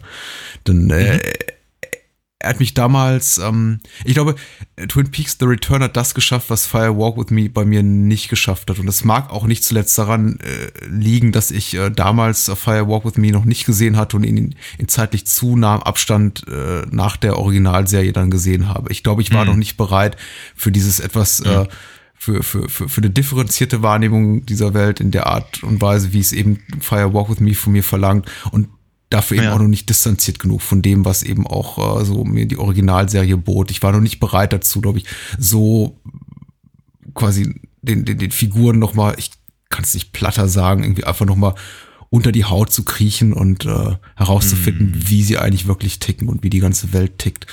Ähm, ich mm. glaube, würde ich jetzt so mal Firewalk with Me in, in, ins DVD-Fach Fach schieben, würde er mir deutlich besser gefallen. Mm. Mal gucken. Ja. Mal gucken. Ja, ja, auf jeden Fall. Also, äh, ich habe mir auf jeden Fall schon, schon fest vorgenommen, dass ich, dass ich mir, dass ich mir in, in absehbarer Zeit äh, äh, mal wieder ein paar andere David Lynch Sachen angucke, die ich schon lange nicht mehr gesehen habe. Ähm, wie zum Beispiel Blue Velvet habe ich schon, schon, schon lange nicht mehr gesehen und die, die äh, fast ja 90-minütigen geschnittenen Szenen kenne ich noch gar mhm. nicht. Das ist ganz, ganz fatal. Ich, hat, äh, ich habe mir auch vorgenommen, will mir ganz dringend nochmal irgendwie diese Stunde Inland Empire da angucken, die ja, irgendwie auch nur auf einer einzigen DVD gab. Die ist irgendwie Other Things That Happened oder sowas. Mhm. Ähm, ja, einfach, einfach mal wieder ein bisschen mehr reingucken. Ich hatte ja auch neulich äh, hier The Art Life mir angeguckt. Was auch ein netter, eine nette Dokumentation ist, wie ich finde, eine gute, ein gutes Pendant zu äh, der ja auch mittlerweile, glaube ich, schon etwas über 20 Jahre alten äh, Dokumentation über seine Kunst namens äh, äh, Pretty as a Picture. Und das passt ganz gut dazu. Ähm, einfach, einfach mal wieder so ein kleines bisschen mehr da eintauchen. Das ist schon, wird mal wieder Zeit, finde ich. Ja. Brennt uns jetzt noch was äh, auf dem Herzen unter der Zunge und auf und unter den Nägeln zu Twin Peaks The Return oder wollen wir das für heute abschließen? Mm, eins noch. Ja. Ein, ein, eine, eins, eine einzige kleine Sache, ähm, die ich, ich, ich finde es ich find's ganz, ganz toll, wie er gelöst hat, mit Konzepten und mit Figuren zu spielen von Leuten, die bereits tot sind. Ja. Ähm, weil ich mich im Vorfeld sehr, sehr gefragt habe, Mensch, Major Briggs ist so wichtig. Was wird er wohl mit Bob machen, der auch schon ewig tot ist? Was ist mit David Bowies Figur und so? Ja? Äh, und ich fand seine, seine, seine Lösungen sehr lynchieren. Also, ja, es ist, äh, es ist technisch auf jeden Fall auch sehr, sehr interessant umgesetzt. Diese, dieses, diese, diese ganz bewusste äh, Lo-Fi-Ästhetik der Spezialeffekte. Also Major Briggs taucht ja auch ja. zum letzten Mal in so eine Art es erinnert mich an dieses Computerspiel Mist, was irgendwie Mitte der 90er rauskam in dem man in dieser, dieser, dieser, in den Anfängen äh, 3D simulierter um, Umgebungen in Computer auf CD-ROM-Computer spielt. Das erinnert mich so ein bisschen daran, ja. als hätte man da einfach äh, Major Briggs beziehungsweise den Schauspieler reinkopiert. Was sehr schön ist. Also nicht immer funktioniert ja. hat, aber irgendwie in dem Fall, ja. Äh, ganz bewusst auch so der Ästhetik der Originalserie verhaftet ist, die ja eben auch eben aus mhm. der Zeit stammt, als aus der dieses, ja, wer ist denn ein Computerspiel, dieses Computerspiel stammen würde, dem sich da Major ja. Briggs bewegt. Ja, ja. Und das, das ist, das, das, das fand ich, fand ich irgendwie sehr, sehr nett. Ähm, und ähm, ich ein paar, ein paar Punkte fand ich ein bisschen übers Knie gebrochen, muss ich ganz ehrlich sagen. Also was ich, keine Ahnung, dass die, also die, die Erklärung, also keine Ahnung, dass, dass, dass, dass Philip Jeffries eben nicht einfach nur über irgendjemanden gefaselt hat namens Judy, sondern dass das irgendwie mal integraler Bestandteil der Mythologie ist, fand ich ein bisschen, äh, ich weiß nicht. Also, ja, okay. Mhm. Das, das ist jetzt, das, das soll jetzt Sarah Palmer sein. Das ist aber auch wie ein bisschen retrospektiv ein bisschen mies. Äh, und so. Ähm, aber dass es dann eben auch gleichzeitig irgendwie so, so, so, so, offen gehalten wird, fand ich ja dann schon wieder ganz nett. Mhm. Äh, und lässt dann eben. Es, es, es, es lässt eben auch Spekulationsfreiräume. Und das man muss es ja doch ganz ehrlich sagen. Es, es macht ja auch Spaß. Man darf es halt, glaube ich, nur nicht zu ernst nehmen. Also ich, ich, ich äh, hab, ich mach, mach mir auch manchmal so ein paar Storyline- Gedanken mhm. über, was ich, wie hängt was in Mulholland Drive miteinander zusammen oder sowas. Für den Filmgenuss und für, für das, was, was, was Lynch da tatsächlich eben auf künstlerischer Ebene bietet, ist es eigentlich völlig wurscht. Mhm. Es ist, es ist, es ist, eigentlich genau genommen ist es sogar, es ist, es ist, es ist sogar so uninteressant, dass es eher noch äh, ähm, dem Filmgenuss abträglich ist, wenn man zu sehr versucht, das zu, das, das, das ein Rätsel zu lösen in dem Sinne. Ja. Aber Twin Peaks hat sich halt immer schon auch durchaus von Anfang an als, als rätselorientierter Serie geriert, zumindest. Hm. Auch wenn es, wenn nur vorgeschoben war. Ja, aber sich dann eben auch zwischendurch einfach mal Gedanken darüber zu machen, wo, wo, wo wurde irgendwas erwähnt, wie hängt was zusammen, genauso wie diese Sherfont Tremont-Geschichte mhm. ganz am Ende in den letzten fünf Minuten oder sowas. Das ist, das ist schon nett. Ja, da kann man, da kann man dann eben einfach auch mal versuchen, so die eine oder andere Gehirnwindung irgendwie äh, ähm, dafür zu, äh, zu benutzen, um sich einfach um solche Sachen auch mal zu kümmern. Und das ist dann wieder, dann immer wird nur möglichst halt nicht zu ernst nehmen, weil dann, dann ist man nämlich auf einmal wirklich so ein, so ein, so ein vermeintlicher Fan, der dann eben auch enttäuscht ist von der, von der aktuellen äh, Staffel, weil eben ja eben nicht Donuts und Cherry Pie geboten bekommen hat. Wir können gar keinen Ausblick geben auf die nächste Woche, weil wir keine, keinen Ausblick ja. haben. Keine Perspektiven. Nee. Genauso wenig wie nee. äh, Richard und wie heißt Diane in den letzten Minuten? Linda. Linda. Wie Richard und Linda. Ja. Hoffnungslos verloren. Ja. Äh, dennoch, ich glaube, wir kriegen nächste Woche eine Episode hin. Darauf sollte man sich freuen. Und ähm, ich sag das mal, machen wir schon. Mhm ich sag mal, irgendjemand hat mal geschrieben, hat, hat mal gefragt, ob wir es darauf anlegen, immer so irgendwie die, die, die, diese 90 Minuten Länge hinzukriegen. Und ich bin überrascht, dass wir es dass ja. meistens ziemlich genau schaffen, aber es ist Zufall. Ja. Okay. Wir verabschieden uns in der 92. Minute dieses Podcasts mit einem. Äh, das ist quasi eine Verlängerung, ja? ja? Oder? Genau, Überlänge. Ein Euro Überlängenzuschlag. Bitte sehr. Ja. Adios. Dann bis dann.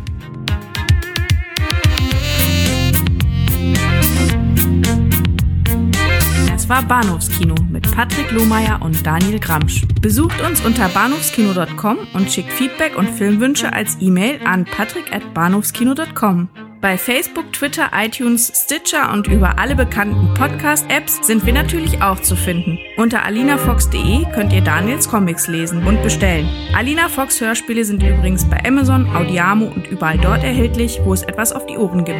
Natürlich auch im gut sortierten Einzelhandel. Vielen Dank fürs Zuhören und adios!